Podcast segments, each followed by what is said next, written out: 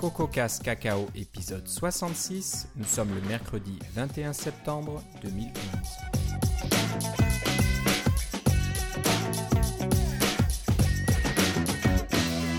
Bonjour et bienvenue dans ce nouvel épisode de CocoCast Cacao. Toujours fidèle au poste, Philippe Casgrain est avec moi. Comment ça va Philippe? Ah, ça va, ça va très bien et toi Philippe?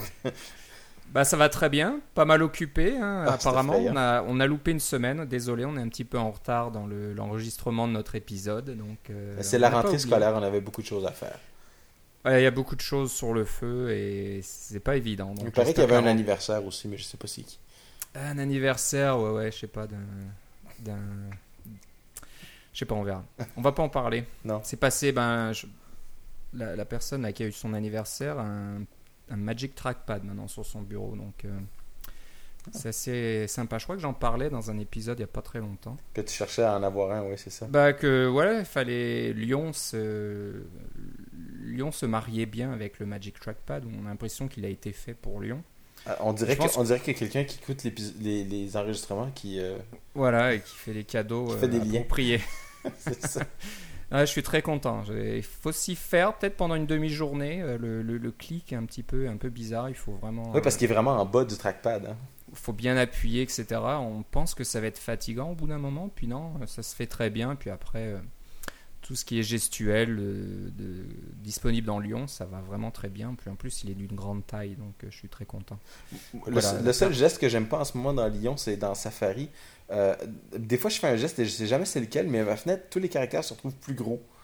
Et puis Ah oui, ça- ben c'est. je Ouais, sais un pas peu comment comme ça le. marche. Je sais pas comment le défaire. Je suis obligé d'ouvrir un nouvel onglet puis de faire un copier-coller de mon, euh, de mon, de, ma- de mon endroit parce que je suis pas capable de l'annuler. C'est pas crouton.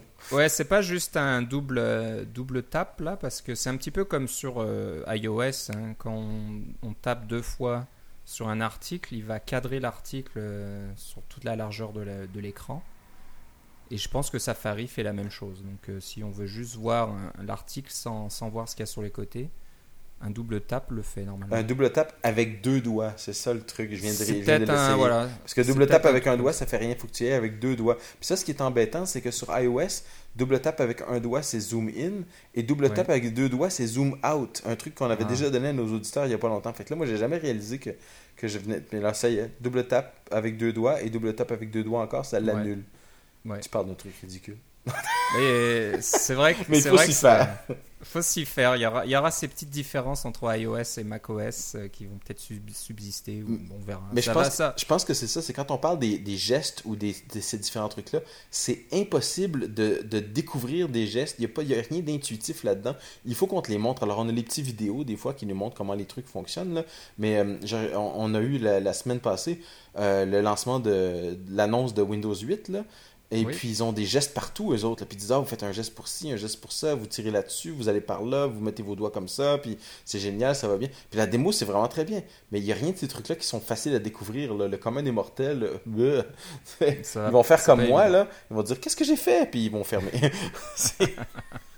C'est- vrai, c'est vrai. Parce que- Ça, je, je me considère pas comme un utilisateur novice, mais à chaque fois que j'avais ce truc-là, c'était comme, ah, je déteste ça. Puis, je me sentais comme un utilisateur novice, puis c'est pas toujours évident. C'est beaucoup, voilà, beaucoup de, gest- de gestuels à apprendre, mais ça, ça va venir. Je pense que ça va être un petit peu comme euh, certains raccourcis clavier, ça va s'imprimer dans notre cerveau, puis on les oubliera plus à partir de, après quelques mois d'utilisation. Euh, bah voilà, donc euh, non, c'est sympathique. Je vous, le- je vous le recommande. C'est si vous avez Le Magic Trackpad.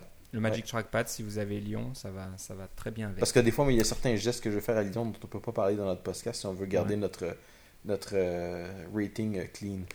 Ouais. ouais, ça c'est une autre histoire. Oui. On pourra peut-être faire un épisode là-dessus. C'est ça. Bon, on va commencer par une petite controverse euh, Qui vient d'éclater. Ah! qui vient d'éclater euh, il y a quelques jours. Et puis ça fait un peu le tour de... Je vais pas dire le tour de l'Internet, ça fait le tour des développeurs Mac et iOS, ou iOS surtout. Oui, de, l'iOS Sphere. Voilà, c'est- venu de Marcus Zara, un bien connu, hein, qui est l'auteur de ce livre sur Core Data, qui est une référence en la matière. Et puis c'est un développeur de haut calibre. hein. Il a travaillé sur l'application de Daily, le fameux euh, magazine pour iPad de, Murdoch. Oui, de. Murdoch. Maintenant, peut-être que c'était peut-être pas le bon client, mais c'est une autre histoire aussi.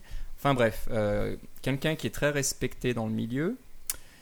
Qui un jour a écrit un petit tweet donc sur Twitter euh, faisant référence à un article, pas un article, à une question sur le site Stack Overflow. Je sais pas si on a vraiment parlé du site Stack Overflow vraiment dans, Non, mais je pense dans que le podcast. c'est ça. C'est très connu. Si vous connaissez pas, allez sur stackoverflow.com puis ça va, tout vous, vous aura expliqué.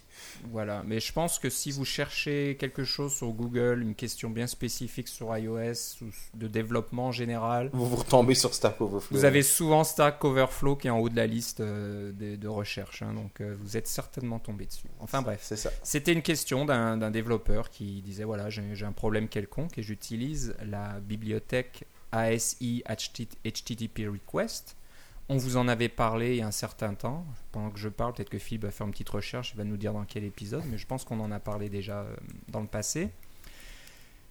Et Marcus, dans sa réponse, première ligne dit arrête d'utiliser euh, HTTP request, c'est trop lourd. euh, utilise plutôt la classe de base NSURL connection qui est bien plus performante, euh, bien plus simple et ça, en général, ça répond à 90% des besoins. Et voilà, juste de faire ce commentaire, ça a commencé euh, un petit peu toute cette histoire. Je vois qu'il y a eu beaucoup de, de réponses à ce tweet. Il y a eu des réponses aussi sur Stack Overflow et il y en a un petit peu dans tous les sens. Donc, euh, on pourrait dire, ouais, ben, ça arrive, hein, on n'en parle plus, puis euh, on passe à autre chose. Mais euh, je viens d'apprendre quelque chose d'intéressant et Philippe, c'est toi qui, qui m'en a parlé parce que je l'avais pas vu. Moi, je. Je sais pas si c'est sur Twitter ou si tu suis le blog de, de ce C'est c'est sur, développeur. c'est sur Twitter. Ok, donc le développeur de AS, ASI HTTP Request vient d'annoncer qu'il arrêtait le développement de cette librairie pour diverses raisons, mais il dit euh, Principalement, là. principalement ligne pour ligne quasiment que oui, c'est trop lourd, que ça devient trop compliqué à modifier, trop, compli- trop compliqué à maintenir, etc. C'est tout un problème. Donc c'est assez rigolo que hein, certains développeurs commencent à, à critiquer ce genre de librairie, puis juste à ce moment-là, le développeur de la librairie dit ok, vous avez raison, je laisse tomber. Mais tu vois, C'est- tu vois oui. on en a parlé dans l'épisode 40, hein, ça c'est en, juin 2010. Et Oui. puis, euh, donc ça fait un peu plus d'un an. Puis ce que je trouve, euh, ce que je trouve dommage là-dedans, c'est que, euh, bon, cette librairie-là, elle faisait un travail, oui, elle était peut-être lourde, mais il y avait des gens qui s'en servaient. Puis notre but, nous, dans notre podcast, c'est de présenter des choses comme ça. Puis sincèrement, on peut pas toutes les vérifier à fond, les trucs. On, vous fait des, petites découvertes, des petites recommandations des fois, mais c'est surtout du euh, allez voir ça et juger par vous-même. On n'a pas, pas nécessairement porté un jugement de valeur, savoir si c'était bon ou non.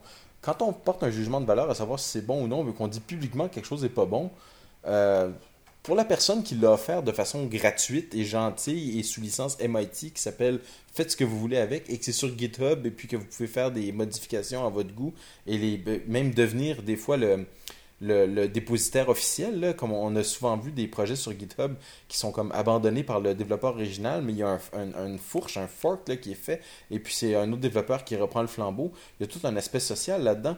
Ben, de prendre un aspect social pour taper sur la tête de quelqu'un pour lui dire prenez pas ça, c'est pas bon, puis euh, euh, avec toute la tempête qui vient avec, là, je trouve que c'est un petit peu fort là, quand même. C'est vrai que bon, c'est pas.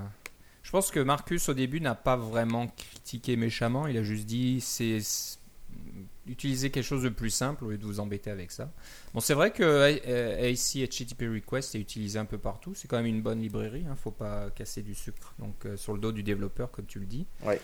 C'est juste que c'est vrai que peut-être 90% des développeurs ont besoin juste des fonctions de base pour aller récupérer un fichier JSON, une image ou je ne sais quoi. Ouais. Et que ASC HTTP Request faisait un peu tout. hein. Ça faisait aussi le café, et puis euh, Oui, mais d'un autre côté, Donc, le nombre euh, de personnes qui ont mis euh, la librairie 320 dans leur, euh, dans leur application puis qui servent juste de, de la présentation des photos, par exemple, là, tu sais. Oui, oui. Donc c'est un peu ça, c'est c'est- c'est peut-être un peu trop, trop lourd si on, utilise, on fait une utilisation simple. Soit on revient à NS URL Con- Connection, où il y a aussi d'autres euh, frameworks maintenant qui sont sortis. On vous a parlé de AF Network, hein, des développeurs de... c'était Gowalla. épisode De Gowalla, c'est ça Euh, On en a parlé, hein Il me semble. Euh, J'essaie de regarder dans ma liste. Ah oui, c'est ça. Épisode 65, c'était il n'y a pas si longtemps.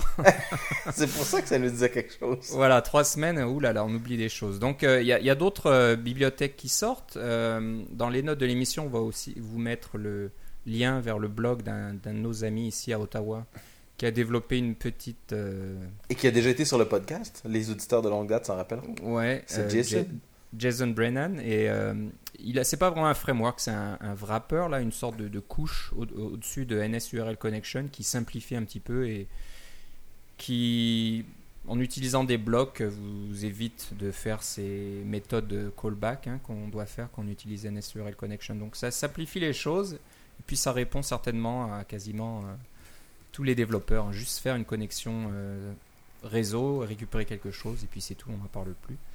Donc voilà, on voulait un peu commencer par, ça, par cette petite controverse. Euh, des fois, les librairies euh, sont trop compliquées. hein. Le développeur perd un peu le contrôle. Où il, au bout C'est après des années de développement. hein. Ça, c'est le genre de librairie qui n'est pas arrivé comme ça en 15 jours. Ça fait plusieurs années que la librairie existe. Et puis à chaque fois, on rajoute des choses, on rajoute des choses. Et puis ça devient un petit peu trop gros, un petit peu trop monolithique euh, et un peu compliqué. Donc. euh, vous voulez vous en parler? Alors nous, on fait notre mieux, euh, comme tu disais, pour vous présenter des frameworks à chaque épisode et on vous parle, vous a parlé de plusieurs frameworks pour faire des, des connexions réseau et récupérer des données sur le réseau. Donc on va continuer à le faire. Et on vous invite hein, à regarder ça. Et puis euh, ASI HTTP Request existe toujours hein, et je pense que c'est de bonne qualité, ça fonctionne bien. Donc euh, si vous avez l'habitude de l'utiliser, vous pouvez continuer à l'utiliser aussi. Et comme tu disais, peut-être que quelqu'un continuera la, la maintenance et la, mise à jour du projet, on verra ça. Donc voilà, vous voulait commencer par ça. Euh, on va parler aussi d'une euh, mise à jour importante de l'outil TestFlight. On vous a parlé de cet outil depuis euh, pas mal de temps aussi. Euh, Nous, on l'adore. Beaucoup de développeurs adorent cet outil qui est toujours gratuit pour l'instant. J'ai pas regardé dernièrement s'il y avait euh, des, plans payants, des choses comme ça. Il y a certainement, je crois, quelque chose de payant peut-être pour les gros utilisateurs, mais pour l'instant c'est gratuit pour tout le monde et ça vous simplifie la vie pour distribuer les versions bêta de votre application iOS. Alors c'était déjà bien le- la- la- l'application TestFlight euh, telle quelle, mais ils viennent de rendre un SDK public. Donc maintenant vous pouvez euh, intégrer un framework dans votre application iOS qui va converser avec le service de Te- TestFlight et qui va pouvoir euh, récupérer des données sur votre application, sur l'utilisation de votre application, ce que font vos bêta-testeurs. euh, Directement à partir de l'application, c'est ça là. directement à partir de l'application. Parce qu'avant, il n'y avait pas vraiment. Le, le- le seul retour d'information, c'était voilà, le, le développeur a installé votre application sur son iPhone, et puis c'est tout. hein. On n'en savait quasiment pas plus. Euh, Mais c'est pour ça qu'on avait parlé de Criticism aussi, là, qui faisait un, qui Voilà. répondait un peu à ce, ce besoin-là. Exactement. Donc euh, il y a, il y a d'autres développeurs qui ont un peu rempli ce besoin, mais euh, TestFlight a maintenant son propre SDK. Donc si vous utilisez TestFlight déjà pour distribuer vos versions bêta, euh, ça sera peut-être plus logique à terme d'utiliser le SDK euh, qu'ils fournissent. Donc euh, ça fait un peu la même chose que Criticism. hein. ça, je crois qu'on peut récupérer les rapports de crash. On peut aussi faire des, des petits sondages à l'intérieur des applications. Mhm. poser des questions aux développeurs. Est-ce que vous aimez, pas pardon, pas aux développeurs. aux Oui, à l'utilisateur, oui, c'est ça. Est-ce que vous aimez cette fonction? Oui, non. Euh, Donnez-nous des suggestions pour améliorer l'application, etc., etc. Donc, euh, ça devient vraiment une solution complète. Euh, et puis voilà, si le développeur aime bien TestFlight, je pense que ça va pas changer avec ce, SDK qui est disponible. C'est vraiment un outil quasiment indispensable hein, quand on fait du développement assez sérieusement et qu'on teste ses applications avant de les soumettre à l'App Store. C'est peut-être pas tout le monde qui fait ça, mais euh, un développeur professionnel, on va dire, qui, vit de, ça, qui vit de ses applications, euh, je pense que c'est une bonne chose de tester euh, vraiment ces applications en profondeur. Donc voilà, pour ceux qui font ça sérieusement, jetez un coup d'œil au SDK de TestFlight. Vous, vous savez certainement déjà, mais si vous ne le saviez pas, voilà. testflightapp.com slash SDK. Voilà. Euh, une petite chose euh, sympathique, euh, pareil, je l'avais pas vu passer, heureusement que Philippe est alerte et voit tout ce qui... Ah, je dirais Passe pas tout, là, mais j'en vois, on au moins on voit des choses différentes. Bon, quelque chose d'assez sympathique. hein. J'ai vu, j'ai vu un, un blog qui faisait l'analyse de, je sais pas quel jeu, si c'est Doom. Je pense que c'était peut-être Doom, euh, mais je sais pas si c'est. Ou, son la version- ancêtre Castle Wolfenstein. C'est quelque chose comme ça, mais euh, je crois pas que c'était iOS, c'était peut-être la version PC ou quelque chose comme ça. Il y avait beaucoup d'assembleurs dedans. Mais euh, c'était un article très intéressant qui montrait l'architecture du jeu, comment c'était organisé, qui donnait des statistiques sur le nombre de, de lignes de code, etc. Qui montrait quelques exemples de fonctions de base, vraiment de bas niveau, d'allocation de mémoire et de choses comme ça, qui avaient été optimisées au maximum pour euh, euh, rendre le jeu plus rapide, l'affichage des textures, etc. euh, plus rapide. Donc euh, je vais peut-être essayer de retrouver l'article et de le mettre dans les notes de l'épisode, mais c'était très intéressant.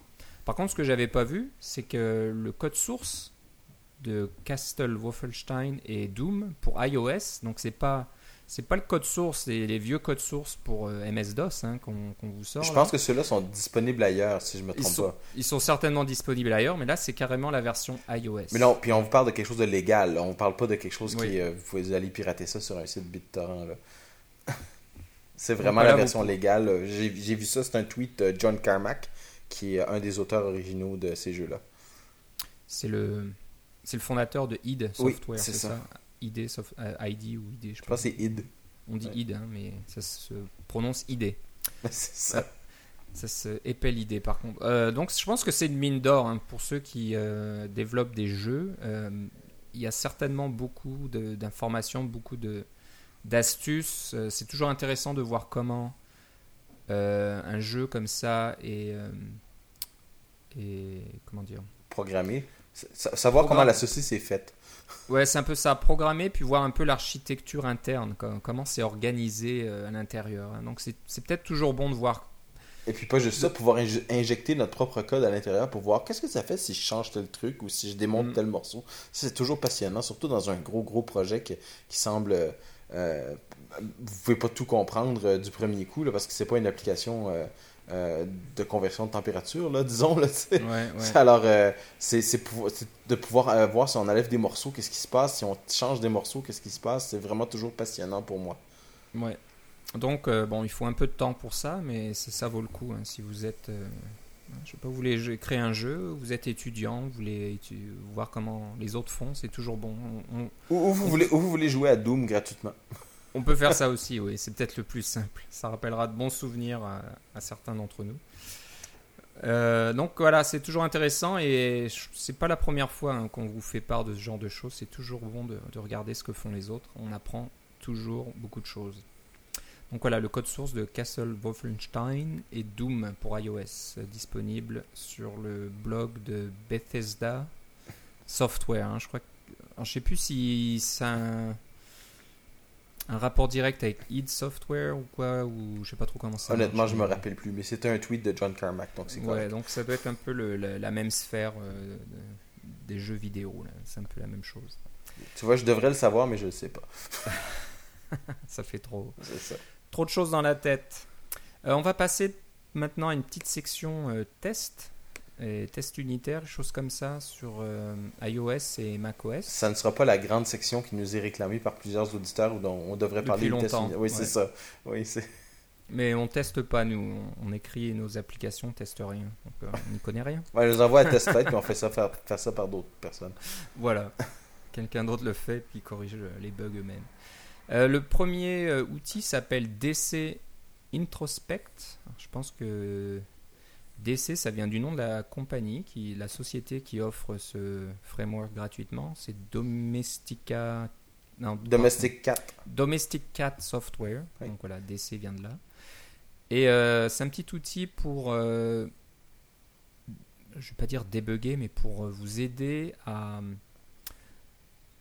à corriger les problèmes d'affichage sur iOS. hein. Donc euh, souvent, vous avez des choses qui s'alignent pas bien, qui, apparaissent pas au bon endroit, qui n'ont pas la bonne taille ou des, choses comme ça. Et c'est toujours euh, assez difficile hein, parce que souvent on voit pas la zone d'affichage euh, est invisible. Souvent, il y a peut-être juste du texte ou un petit bout d'image ou je ne sais quoi qui s'affiche. C'est ça, vous allez la voir dans Interface Builder, puis des fois, là, vous allez pouvoir faire tourner l'interface dans Interface Builder avec euh, Pomme R pour voir de quoi l'interface a l'air. Quoique je sais même plus si on peut le faire dans Xcode 4, j'avoue que j'ai pas essayé ça dans Xcode 4 encore. Mais le fait est que, que vous avez les guides à ce moment-là, mais vous les avez pas quand votre application fonctionne. Ouais. Et, et en plus de ça, peut-être que vous n'avez pas de nib euh, ou de zip dans votre fichier, puis vous construisez tout avec load view et puis des choses comme ça aussi. Ça, c'est possible aussi.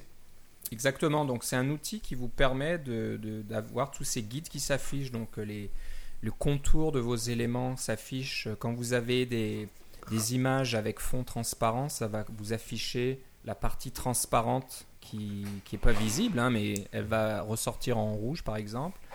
Ça vous donne les tailles, les positions de vos éléments euh, sur l'écran, etc.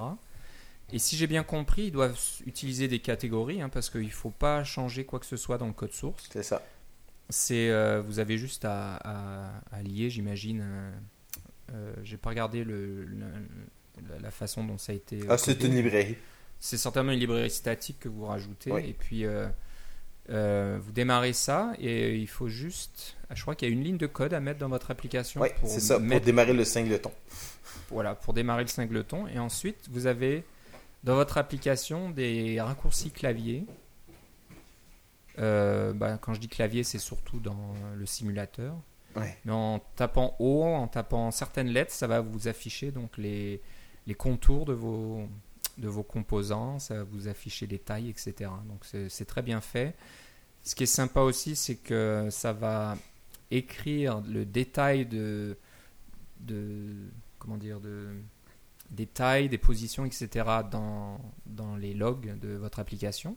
Donc dans la console, vous verrez euh, les, les détails, les, toutes les valeurs, etc. Ça peut toujours servir, hein, parce que juste voir ça visuellement à l'écran, c'est peut-être pas évident, mais si vous pouvez les récupérer dans votre console, c'est pas mal non plus. Pas juste ça, c'est que là, si vous utilisez view ou des choses comme ça, vous pouvez euh, placer un bouton à tel endroit avec des coordonnées exactes. Là. Ouais. Donc euh, voilà, c'est pas mal du tout. Euh, c'est probablement très pratique. Euh, Peut-être qu'un jour Apple va rajouter plus de fonctions de la sorte dans, dans iOS. Qui sait, il y a peut-être déjà des choses en place, mais de, de pouvoir avoir accès à toutes ces informations pendant le test, pendant qu'on on exécute l'application, c'est intéressant aussi. Voilà, DC Introspect de Domestic Cat Software. C'est encore sur GitHub comme d'habitude. Et euh, le second framework pour euh, faire des tests, euh, cette fois-ci sur macOS, en utilisant Python, s'appelle PyAtom. P-Y-A-T-O-M. Oui. Alors je vais te laisser en parler, Philippe. hein. c'est un outil qui permet de faire des tests automatisés de l'interface utilisateur sur macOS 10. C'est ça. Euh, si vous voulez faire des tests, euh, par exemple, vous voulez voir que quand on appuie sur tel bouton, il y a telle fenêtre qui apparaît, et puis quand, euh, quand on entre du texte dans tel truc, il y a telle action qui se produit, ou telle méthode dans votre code est appelée, ou des choses comme ça. Si vous voulez vraiment tester votre interface, ce qui est une chose qui, qui n'est vraiment pas facile à faire. Ce que j'ai développé euh, longtemps avec Painter, euh, un, espèce de test automatisé qui était basé sur VNC, ça s'appelle Eggplant. Et puis là, on avait un, on contrôlait un ordinateur à distance avec euh, l'équivalent de VNC. En fait, c'était exactement VNC. Alors, le- les scripts, c'était cliquer avec la souris ici, appuyer sur et puis entrer du texte là, appuyer, cliquer ici, faites une capture d'écran de cette section-là, et puis vérifier que euh, attendez que tel message apparaisse, etc. C'était tout basé sur les graphiques. Et puis, il y a et puis ça, pour une longue histoire courte, c'est très compliqué, très beaucoup beaucoup d'entretien et puis ça fonctionne pas très bien en fait. Le- la quantité d'effort qui est mise dedans vaut pas ce que ça en ressort. Euh, par contre, on avait d'autres suites de tests qui fonctionnaient pour d'autres programmes et qui étaient sous Windows seulement et qui elles fonctionnaient avec des scripts mais qui disaient euh, prends le troisième bouton de la quatrième fenêtre et clique dessus. Alors c'est déjà beaucoup plus descriptif. On peut déplacer un peu l'interface, on peut changer un peu les couleurs, on peut euh, avoir une, euh, une- on n'a plus besoin d'avoir une tolérance par rapport aux images pour dire est-ce que c'est vraiment la bonne image, puis des choses comme ça. Tout est beaucoup plus programmatique. Alors, euh, Python, ce que ça fait, c'est que ça utilise les, euh, les API d'accessibilité de votre Mac que vous avez peut-être activés pour d'autres raisons, mais si vous les activez, c'est dans les, les préférences système. Ça vous permet de, par exemple, naviguer d'un contrôle à l'autre avec la touche Tab avant d'appuyer pour pouvoir euh, sélectionner des boutons avec le clavier, des choses comme ça. Euh, ça permet d'agrandir les boutons, mais c'est aussi utilisé pour tous les programmes qui font de la reconnaissance de, pour les personnes aveugles, par exemple, ou, euh, mal, euh, ou, ou malvoyantes, là, qui ne voient pas très bien quel bouton c'est, ou quel est le texte sur tel, tel bouton, ils vont au-dessus avec leur souris, puis la souris dit le texte de ce bouton, pardon, la synthèse vocale, par exemple, va dire le texte de ce bouton est tel truc. Alors, il y a un framework derrière tout ça qui est fait dans, qui est dans le système qui s'appelle accessibilité et qui permet d'énumérer tous les boutons d'une fenêtre ou tous les éléments d'une fenêtre que ce soit des boutons ou autre chose là. On s'entend c'est n'importe quelle vue dans une fenêtre et d'avoir toute la hiérarchie. Donc si vous activez cela et que vous utilisez PyAtom vous avez soudainement accès à toute cette euh, hiérarchie pour pouvoir contrôler votre application alors, si c'est quelque chose qui vous intéressait de pouvoir faire des tests avec votre application ou même d'automatiser certaines choses, par exemple, je ne sais pas, ça peut être un truc aussi simple que euh, quand vous, euh, vous envoyez votre euh, application pour qu'elle soit testée sur vos machines, vous voulez qu'elle soit installée automatiquement à partir de votre installeur, mais il y a 10 ou une dizaine d'étapes, de boutons à, cliquer, de numéros de licence, de tests à rentrer, etc. Ben, vous pouvez facilement faire un script qui va vous automatiser tout ça pour que du début à la fin, vous ayez une, installation qui est tout le temps la même. Alors peut-être que les personnes qui font des tests, ils font ça des centaines de fois par jour, installer des trucs, puis rentrer le même Moses de numéro de licence, ou même peut-être qu'il y en a 4 ou 5 différents, euh, de façon séquentielle, là, c'est, embêtant. Il faut toujours s'en rappeler, puis des choses comme ça, c'est, long. Euh, alors si on peut automatiser ce genre de trucs-là, ça, c'est tout à fait bon pour, le, pour les, ce genre de tests-là. Ça peut être des tâches donc de, de- d'administration système aussi que vous voulez automatiser. Euh, pas, juste les, pas juste les tests. Mais bref, c'est un framework qui vous permet de contrôler tout ça grâce à l'accessibilité et vous écrivez vos tests en Python, ou en fait vos scripts en Python, qui est un langage de, euh, de script que j'aime beaucoup, qui est très robuste et très mature et qui a une très, un très grand héritage malgré son relatif jeune âge. Oui, oui. Et puis je pense que ça permet d'être très flexible, de pouvoir faire des tests très compliqués, de répéter des tests, de, de- des Ah oui, bien sûr. opérations plusieurs fois, etc. Donc, Oui. euh, les possibilités sont quasiment infinies. C'est ça. Donc euh, voilà, c'est euh, Pi- PyAtom, comme tu dis, ou Pyatom. Mhm. Euh, et c'est sur GitHub. Je sais pas si c'est une euh, compagnie particulière qui offre. C'est ça. Piatom. je sais pas que Ouais, c'est je pense que c'est exactement. c'est peut-être un auteur euh, indépendant qui a fait ça. Donc euh, voilà, et on va. Ça c'était un peu le- la, la partie test, et on va finir par la partie euh, comique un peu, ou euh, bah, comique pour certains, peut-être pas pour tout le monde. Ouais, c'est ça. La partie rire jaune. La par- ouais, rire jaune, parce que je pense qu'on a tous eu l'expérience de ce genre de problème. Donc, euh, Xcode 4 est très bien. hein, C'était une sacrée mise à jour. Mais, Tout le euh, monde loue Xcode 4. Tout le monde dit du bien monde. de Xcode 4. Ouais, voilà, c'est mais ça. voilà, presque tout le monde. Il y a beaucoup de monde qui râle parce que ça crache. euh, voilà, j'ai. Saisi beaucoup de, beaucoup de code et puis ça n'a rien sauvé, ça a craché, euh, ça a détruit mon, mon répertoire Git euh, ou j'en sais rien. Bon, ça, ça fait tout un tas de choses. Et il y a une personne qui s'est dit, ben, pourquoi pas mettre un peu toutes ces, ces petites misères, ces choses euh, un, peu bizarres que nous fait Xcode dans, dans un blog sur tumblr.com.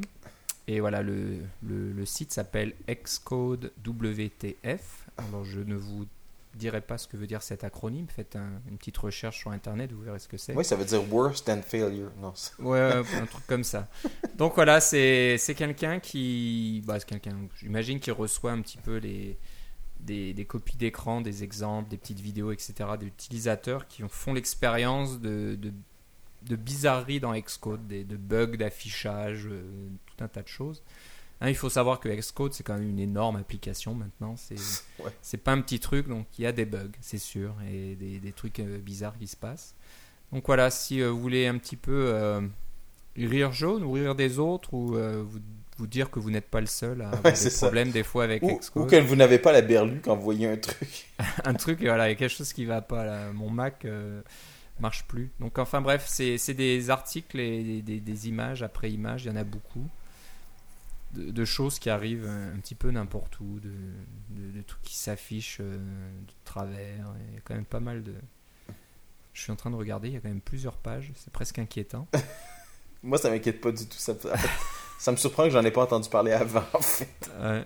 Donc, euh, pas mal de, de trucs. Donc euh, voilà, peut-être que vous allez voir euh, des choses que vous avez vues vous-même. Vos petites frustrations à vous aussi. Alors n'hésitez pas à faire une copie d'écran quand vous voyez quelque chose de vraiment bizarre avec Xcode euh, qui ne devrait pas se passer. Ben, faites une copie d'écran rapidement et puis vous pouvez l'envoyer euh, sur ce blog. Alors je sais pas si... euh, Je pense qu'ils prennent des soumissions aussi. Ouais, je sais pas comment ça marche pour faire des soumissions là-dessus. J'imagine on peut envoyer un message euh, au propriétaire du blog, peut-être. Je sais pas trop. Euh, à vous de voir si vraiment vous avez envie de faire ça. Mais voilà, il y, a- des choses euh, très bizarres dans Xcode. Donc c'était un petit peu le, côté euh, comique, rire jaune ou rire des autres. C'est à vous de, voir ce qui convient le mieux. Donc xcode wtf.tumblr.com. Voilà. Voilà, bah, ça conclut l'émission pour aujourd'hui. Euh, on a essayé de rester un petit peu dans les temps. Euh, C'était peut-être un petit peu calme, on va dire. Euh, il y a toujours ces, ces rumeurs Oh. persistantes d'un événement là début octobre. Donc Mais tu vois, on, reste, on reste dans les temps parce qu'on parle plus vite maintenant. on parle plus vite aussi pour certains auditeurs qui, qui trouvent peut-être qu'on parle pas assez vite. Mais si on parlait des fois aussi vite que certains de nos confrères euh, américains ou anglophones, ça serait pas évident parce qu'il y en a qui parlent vraiment très vite. J'ai dé- faut- déjà essayé de- de- d'écouter des podcasts à, à 2x parce qu'effectivement, il y a une fonction sur l'iPod pour pouvoir permettre de faire ça. Le problème, c'est que je suis euh, en, en train de, en train de marcher ou en train de courir, des choses comme ça. Alors, à 2x, ça me demande trop de concentration pour, pour pouvoir ouais. écouter. Et puis, c'est dangereux à ce C'est moment-là. dangereux. ouais, ouais, on est C'est plus ça. assez Il faut que tu sois assis à pas faire rien d'autre pour l'écouter à 2x. Enfin, pour moi, là. Parce que sinon, à 1x, c'est... il y a certains podcasts que même à 1x, ils sont trop complexes. Mon cerveau travaille trop fort pour pouvoir essayer de comprendre tout ce qui se passe et voir toutes les possibilités. Puis c'est dangereux, là. Ouais, ouais. C'est vrai que pour des, des podcasts euh, techniques ou de développeurs, on parle beaucoup de noms de classes, de noms de frameworks et des choses comme ça. Où, où certains, certains podcasts donnent plus des, des exemples de comment euh, développer certaines choses avec euh, presque de- des lignes de code source euh, dictées comme ça euh, oralement. C'est peut-être pas évident d'écouter ça euh, deux fois plus rapidement. J'avoue que moi j'ai pas l'habitude, j'ai jamais écouté quoi que ce soit à deux fois la vitesse. J'aurais peut-être l'impression d'avoir bu trop de café si j'entends les gens parler trop vite comme ça. Enfin, c'est une autre histoire, donc on, on- on fera de notre mieux pour, pour pas, pas être trop lent et pas endormir nos auditeurs. On espère que c'est pas le cas, sincèrement. Mais ça nous a fait bien rigoler. On aime bien nous, quand nos auditeurs nous euh, interagissent avec nous aussi.